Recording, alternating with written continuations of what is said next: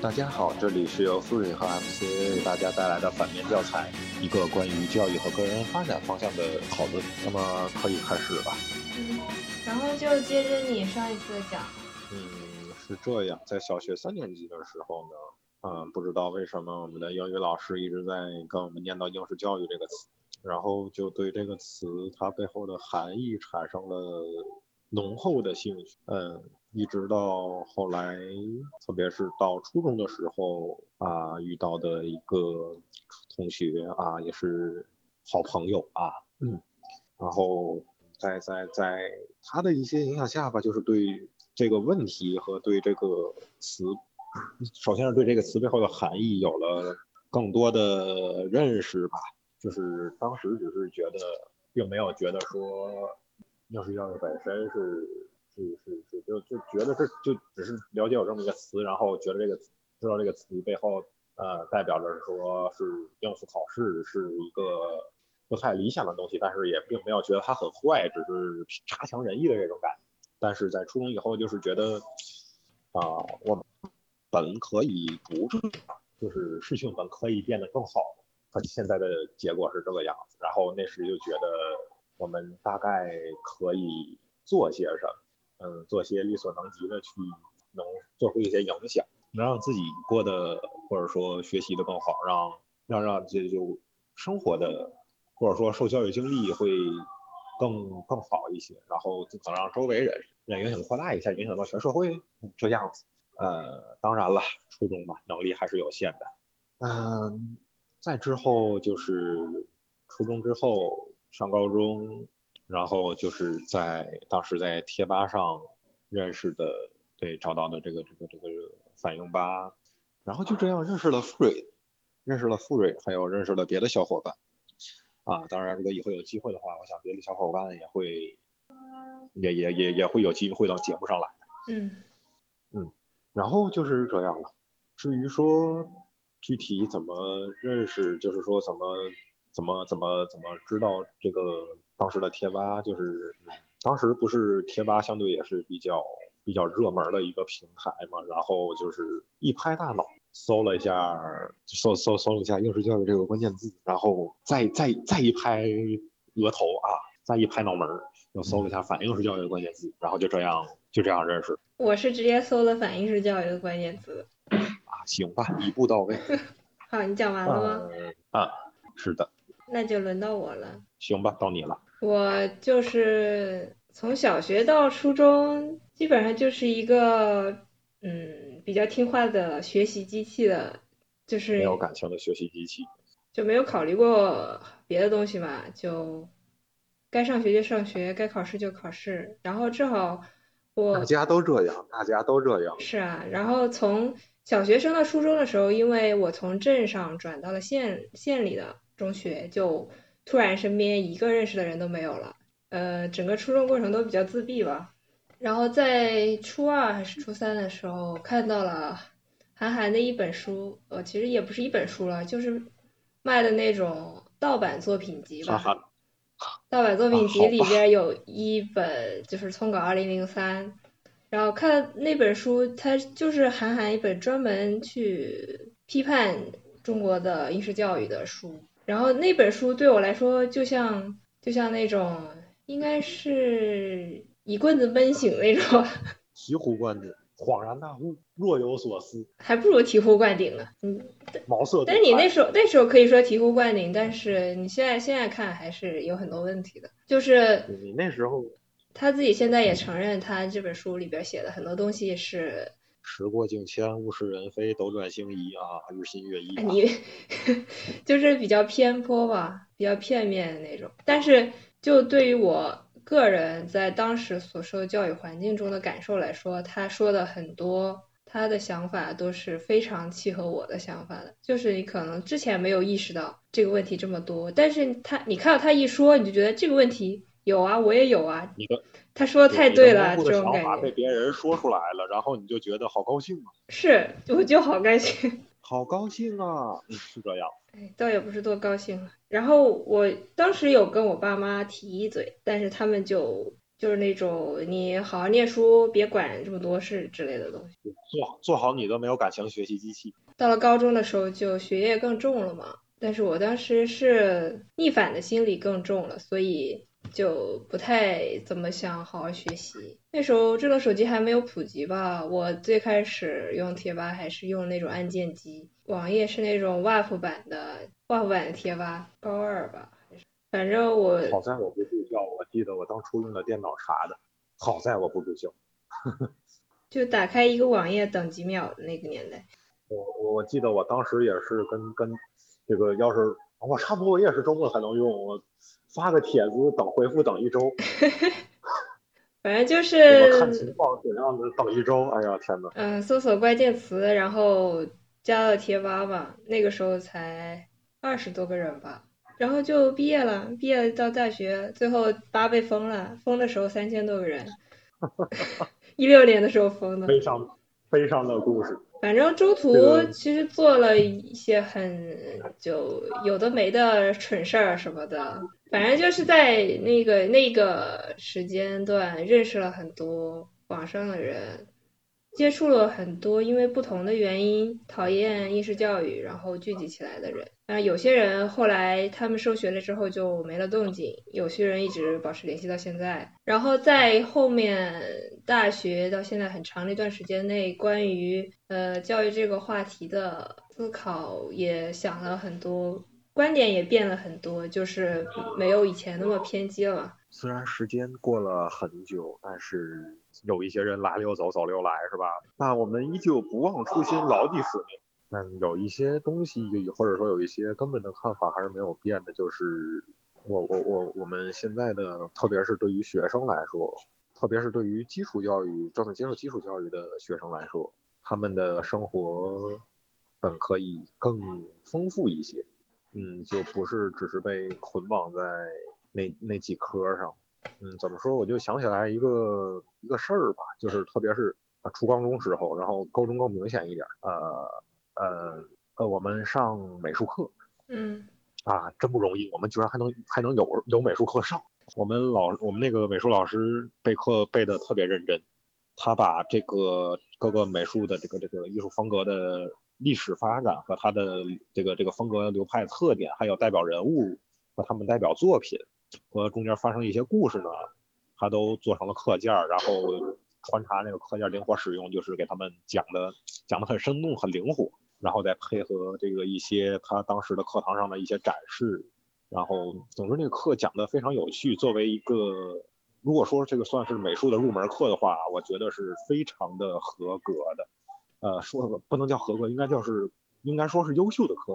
但问题是在当时我们教室里边所有人没有一个人抬头听他讲课。这和大学也挺像的呀。啊，是。大学也的确是这样，有的老师好好备课了，好好上课，但是学生不一定愿意听。但但但但但相比之下，可能大学的情况比这个要惨一些。怎么说呢？这些我当时的那同学们都是在底下，大部分都是在写作业或者说看别的课的东西。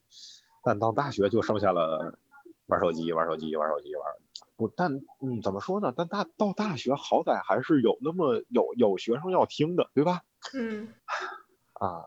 但我高中那课堂就是真的是我抬头看了一眼，看了一下四周围，没有一个人看的，没有，老师就非常尴尬的在上面，也不能叫尴尬，也可能他已经习惯了，就是自己在那边眉飞色舞的讲，心疼老师，就只有我在那儿看，就只有我在那儿就看了他会儿，然后他就仿佛讲课中找到了找找到了一个教学的支点，就开始看着我讲，嗯，这是那个在我们教室里边上课，然后初中有一次是。在呃专门的音乐教室去上，然后是我们音乐老师给我们所有人都带到音乐教室里边去上啊。然后那是一堂鉴赏课，他已经准备好了课件，准备好了音频，准备好了视频，然后布置好了环境，然后准备给我们那历史，还有就准备一边给我们讲一边这个听之前给我们讲一下历史，然后听的时候呢，在关键点给我们一些这个这个这个呃鉴赏鉴赏上的指引，然后全班反正那么多人吧，都给你带到这个环境去了。你也没别的事儿可干了，也不听。嗯，怎么说呢？虽然说可能交响乐这个玩意儿，哎，我也不知道是为什么。嗯，虽然就是对于这种音乐没有那么大的兴趣，但是就真的连了解他一点儿的这种兴趣，就是这这个对对于这个不自己不太了解的领域的这一点基本的求知欲都没有的吗？哎，我觉得这个我还是挺懂的，就是就比如说我上学的时候。因为我们那边比较好的中学是偏理科的，所以就很早的时候就决定要学理科，就文科的东西几乎是不听的，就哪怕你讲历史课讲讲那么多遍，也可能历史有些关键的东西就只留下了个印象。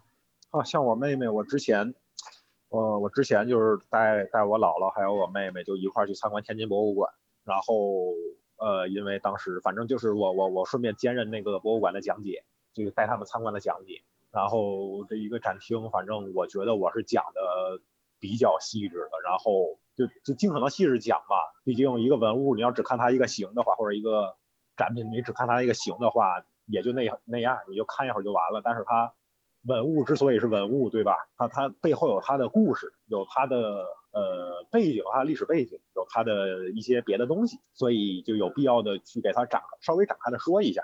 外行看热闹，内行看门道吧。虽然算算不上门道，虽然我算不上内行吧，但也不能总看热闹吧，对吧？找的资料，然后还有之前的了解，就给他们去讲。然后我妹妹也去，但是她对于博物馆，就我在那讲半天，她一句都没听，就一直催着。哎呀，看完了知道了，赶紧走下一个。所以她看了个啥呢？她连个热闹都没看，看了个手机。反正我知道，我是顺便一不小心给别的游客也当了也当了一会儿义务的。志志愿讲解，那你很棒啊！但我妹妹不听呗，就是我会有一种他这个学科考的时候会很麻烦，所以我就会有一种抗拒的感觉。对，像你这个还是说我妹妹，我我我问她一些很基础的历史历史上的问题，历史上知识，她都告诉我不知道。我我我跟她说，你历史课但凡听过一节都不知道这样，都都不至于这样。是我了。她说 听历史课，听历史课干嘛？又不考。哎呀。嗯，他他他是不考就会考嘛，又不是高那个，他初中又不是中考内容，所以为什么要听历史？像之前之前我大学的时候不想听不想听马原近代史毛概，就是我会有一种先入为主的印象，就这个课它很枯燥很没意思，然后老师讲的时候也确实没什么意思，所以我就没听。可能会有这个原因，但是我总觉得，嗯，这涉及一些，我我觉得这是有一些基本的求知欲在里面，就是。对对对，就是应该有的这种求知欲，在接受这个教育的过程中失去了。对，就像历史这个东西，你你你你，我觉得应该是对，在你之前的人类社会发生了什么事儿，你就算没什么兴趣，你也多少的大概得知道知道吧。虽然说人是要活在当下的，但是你你你你你你这个这太太这也太当下了吧。所以说我毕业了两年多以后，才重新找回来这种求知欲啊。确实，某种意义上，之前的这个这个教育机制会对这些产生一些影响。就就比如说，如果你你在很很久以前，可能自己都忘了，可能会有这么一个事儿，就是你对某件事产生了兴趣，然后你问老师为什么，老师说你就记住就好了，甚至会把你批评一顿。这我倒是真想不起来。我小时候还是挺喜欢看书的，各种书都看，然后后来就渐渐的懒得看了。我当时是什么？我当时，我当时看书是，首先我们家里有一堆书，然后写作业写的很烦，然后我就无奈的去啊，对，也没有，当时也没有什么别的娱乐设施啊，对，就娱娱乐的途径，嗯，就背后打开书柜把书拿出来看，然后再后来就是老师讲的课好无聊啊，看书吧。就啥书都比上课有意思的感觉。是是这样，而且他上的课确实很没有意思，岂止是没有意思，简直是很没有意思啊！出于尊敬，我们就不指出来是谁上的课那么没有意思，不是尊敬，出于出于出于对加害者的隐私和啊隐私保密。嗯，我为什么要保密呢？天呐，啊，就我记得当时对小学五五年级还是六年级。在课堂上和同桌一块看《封神演义》，还是文言的那个。嗯。然后我就当时我就在想，为什么《封神演义》里边这么多这么多那个很复杂的，我还不知道怎么念的字啊？就化为齑粉那个齑，当时不知道怎么念。文言文里面很多啊。呃，但是当时就第一次看这种通俗小说，就没有不认识那个字。反正我知道它的意思就是让你变成渣渣。但没事就化为齑粉，化为齑粉，化为齑粉，就齑粉齑粉齑粉。然后然后我和同桌看的正起劲，被班主任发现了，然后没收。太惨了吧！我还有一个原因就是我现在也不想学数学、物理，就是太难了。物理的话，我觉得对于一些理论上的知识还好吧，就是是一些嗯理论上的东西，理论上文字叙述的东西。文字叙述没什么难度啊，理解都能理解，问题是题不会。啊，题不会。就做题来说的话，那咋办吧？没办法嘛，就是他题目的难度超出了课本上教的难度。啊，这不是很正常吗？就是像像理科，我感觉理科的课本基本都没什么用。对，得看哪种重难点解析。啊，对对对。所以文科考的题还都在课本上，理科的话，课本没什么用。对，所以后期就基本上呃认清事实，嗯，该拿的分拿，不该拿的分就随他去吧。没有什么办法。然后我还记得有物理，我们我们高中物理老师讲相对论，然后列个式子，E 等于 mc 方，然后把式子都。导了一下，然后是导成了哪个形式来着？E 比 m 等于 c 方。嗯。然后得出了个结论：物体在物体的速度越大，它的质量就越小。啊？我都懵了。前提呢？前提。不是，我们都知道相对论啊，也不能叫都知道，他不知道，他还是学物理的，天，他是师范大学学物理，行吧？E 等于 mc 方，能量等于质量乘以光速的平方。然后他就把这个等式就这么随便的用数学方法把质量和能量，再把把能量和质量就那么比了，然后就得出这结论了啊！不是说好的光速速度越大质量越大，物质达到光速质量达到无限大吗？好了好了好了。行吧，这我们的物理老师，然后我跟班里另一位同学都懵了，然后别的同学听得津津有味。我有什么办法？教材不是这么教的，那他是这么说的，他们都觉得老师说的是对的。然后我课后跟他们说，这个说的有问题，虽然说这个可能不是考试的重点，但是如果他考的话，你也不能这么写。然后他说，老师是这么说的呀，可他说的是错的呀。那咋办嘛？那好吧，啊，总之，嗯。就像哪怕是一些文科生，我觉得就是对于一些这些理论上的科学知识，我觉得他们还是会感兴趣的。但有一些啊，其实也不管文理，就是有一些人会感兴趣，但是很多人好像就已经觉得这事儿啊和我有什么关系呢？我知道又怎样的？嗯，就像我忘了之前我很小时候看的一句话，我忘了是谁说的，也忘了是在哪看的，就是现代科学的发展。和它现代科学在我们生活中的应用，已经让很多人失去了对现代科学的兴趣，让他们觉得事情就是这样，而完全不知道这背后意味着什么。对啊，这种知识来的太直接了啊！或者按现在的话说，就是很多人觉得蔬菜是长在便利店里。但是，嗯，怎么说呢？人人类历史上得到的那种知识、科学知识经验太多了，如果就是这种知识，如果不用间接方式的话，就效率太低了。嗯，是这样。就学校教育来说的话，它的确有必要有把这些基础的知识都告诉给你，都让你知道。对，虽然有那种探究教学的方法，获得职业经验，然后让你自己去亲身实验去感受，这个。效果会更直接一些，但是你不可能所有的知识都这么高啊！我忘了是我们老师说的还是我在哪看的，就是说国内研究式学习学的四不像，就是研究也没研究成，学习也没学了。是指那个 K 十二吗？对，没错。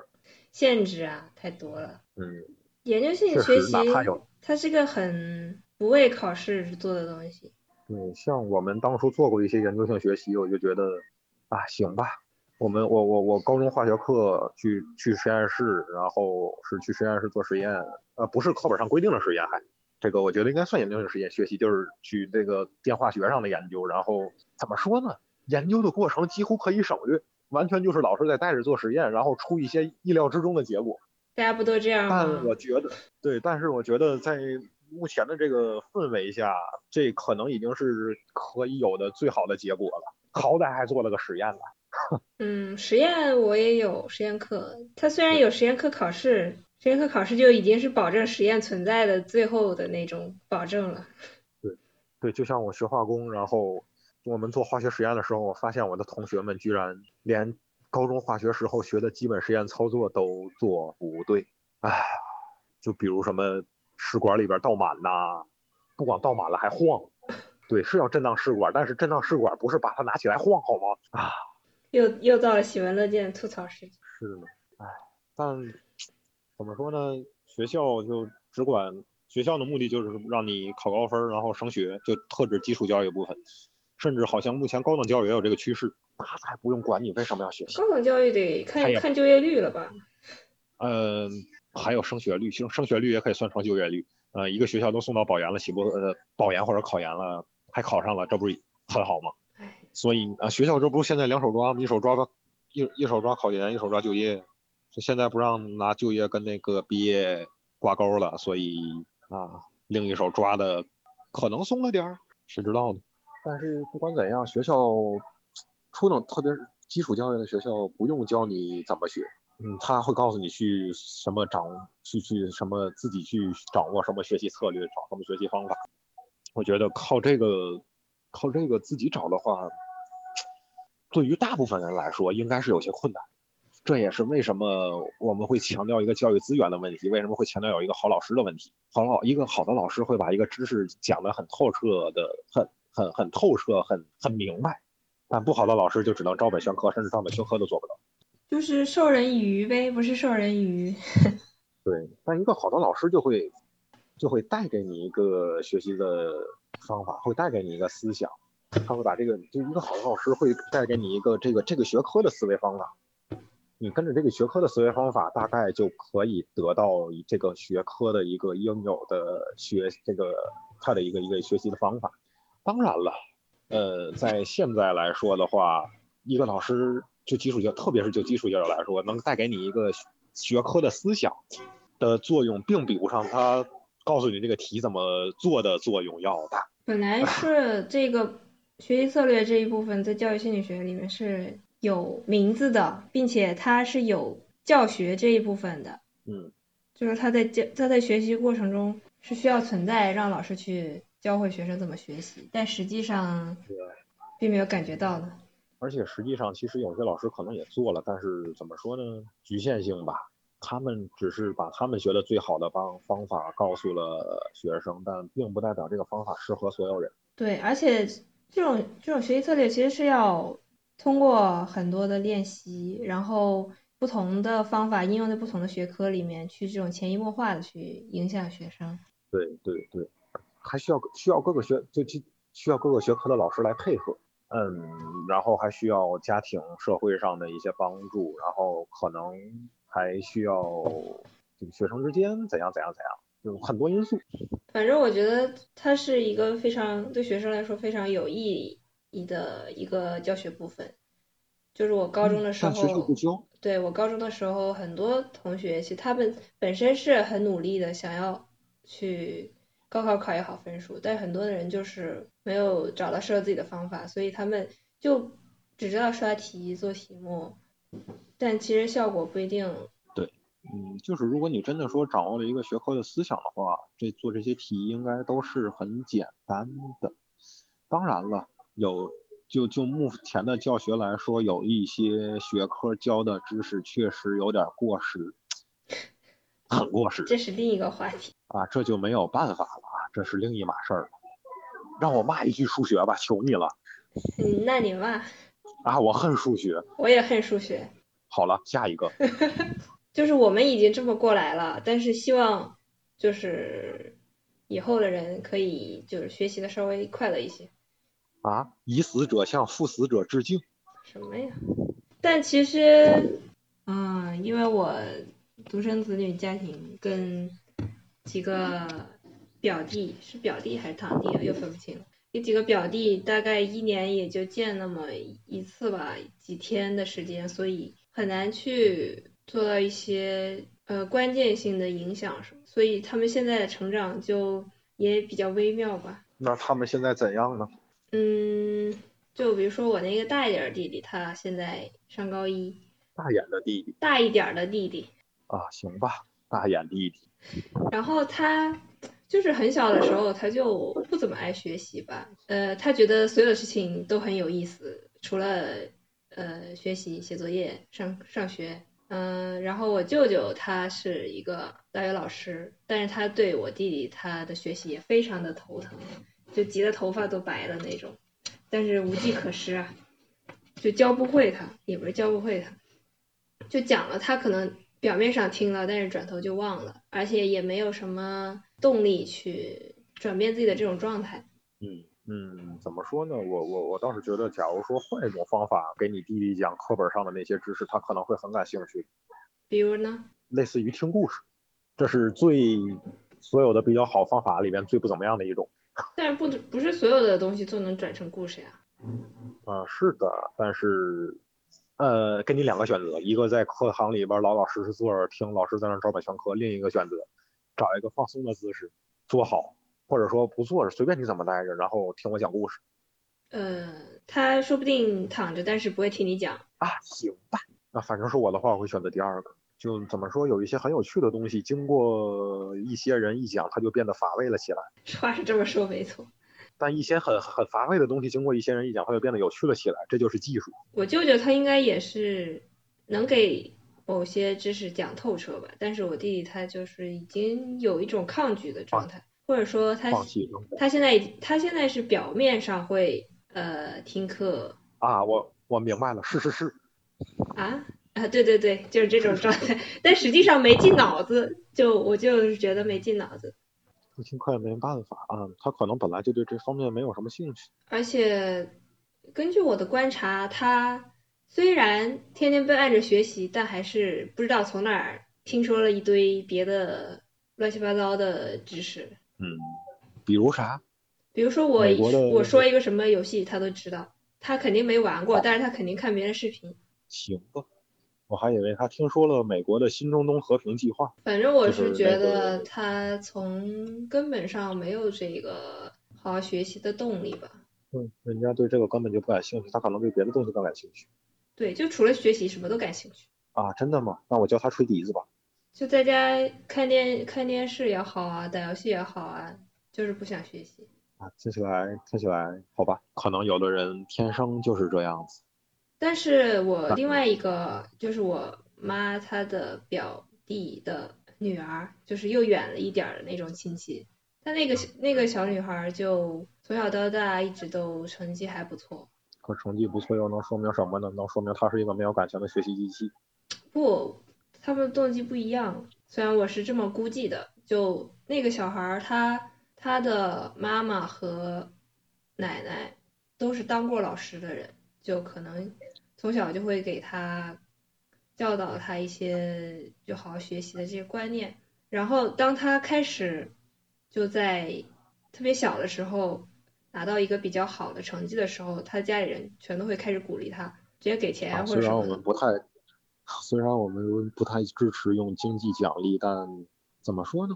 好歹还是有奖励，总比挨骂强。对，而且我觉得他可能是就从小就会意识到我。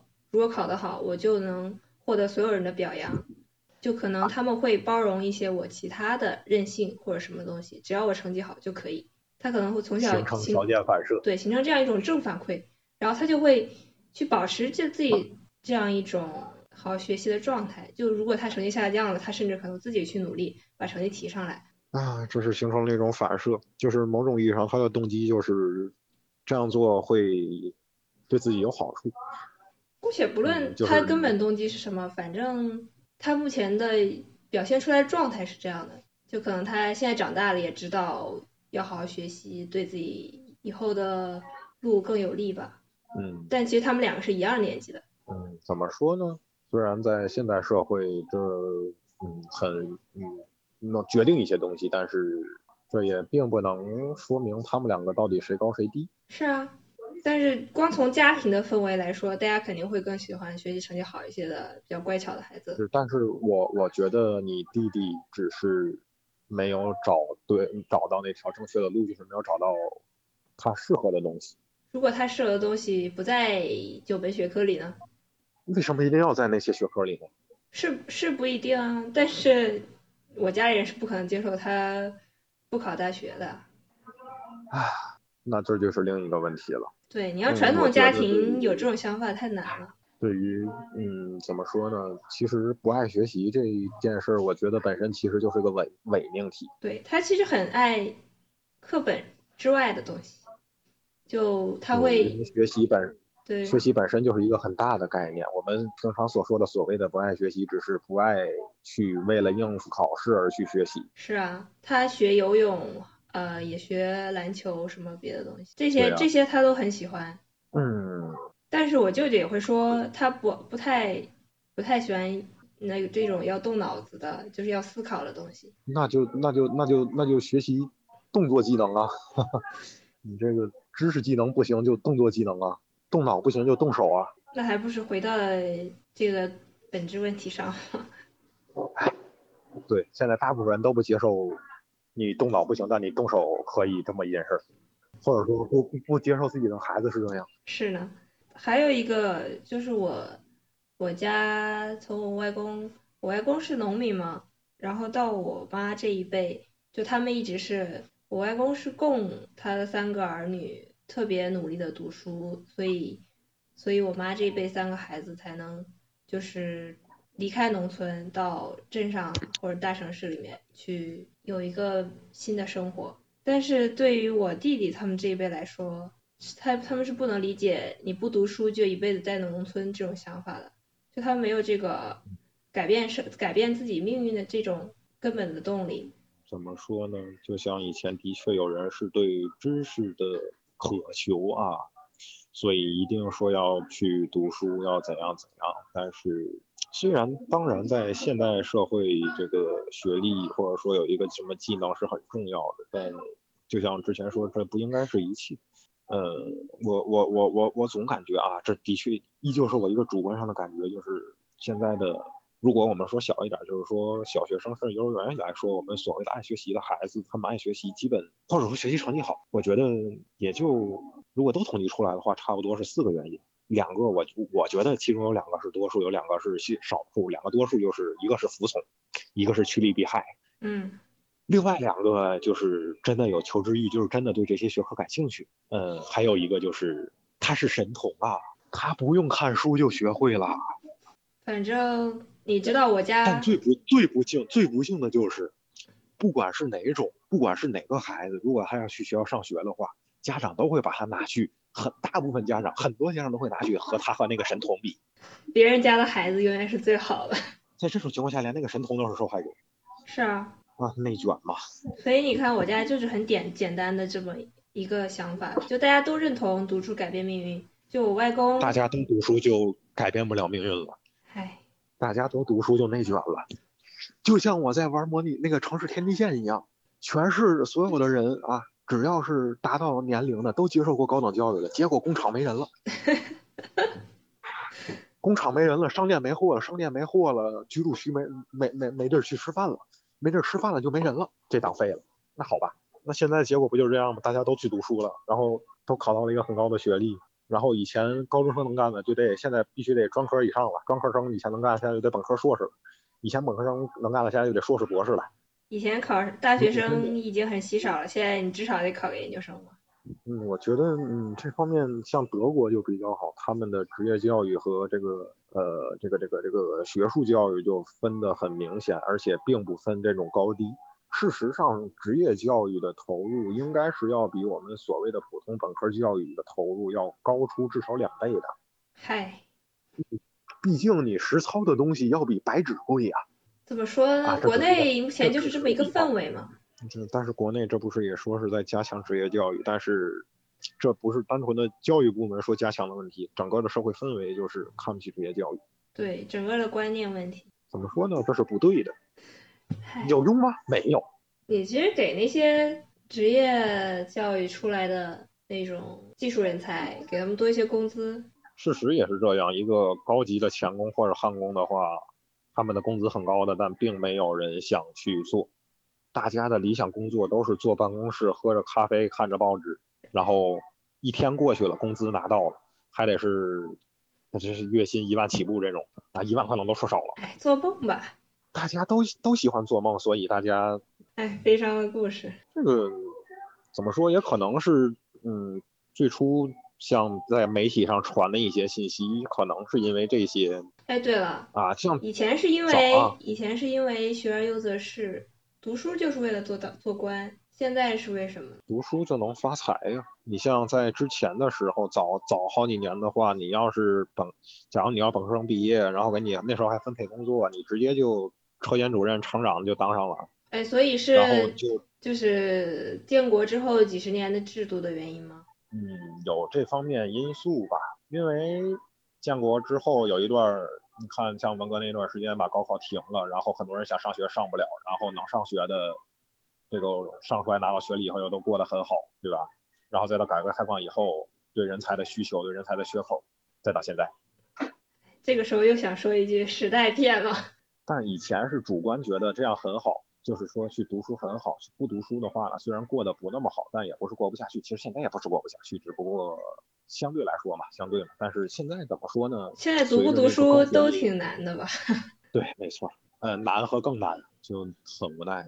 再加上这个现在这个在在，特别是现在这个在互联互联网上一些信息这个带来的一些焦虑，贩对贩卖焦虑就啊导致了很多怎么说呢？一些产生了一些很多不不是你产生的想法。嗯，不管是怎样啊，快乐生活每一天是吧？嗯，不管。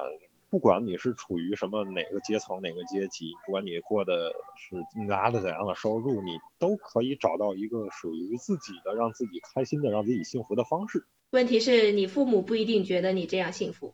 所以说，在现在很多的时候，家庭已经不是港湾了。哎，别这样。但是你不能保证你现在不管他，他以后不会后悔呀。我弟弟，呃，我小姨、我舅舅，可能他们就这么想的。就你现在不管他，万一他以后养废了，可能回来会还会埋怨你。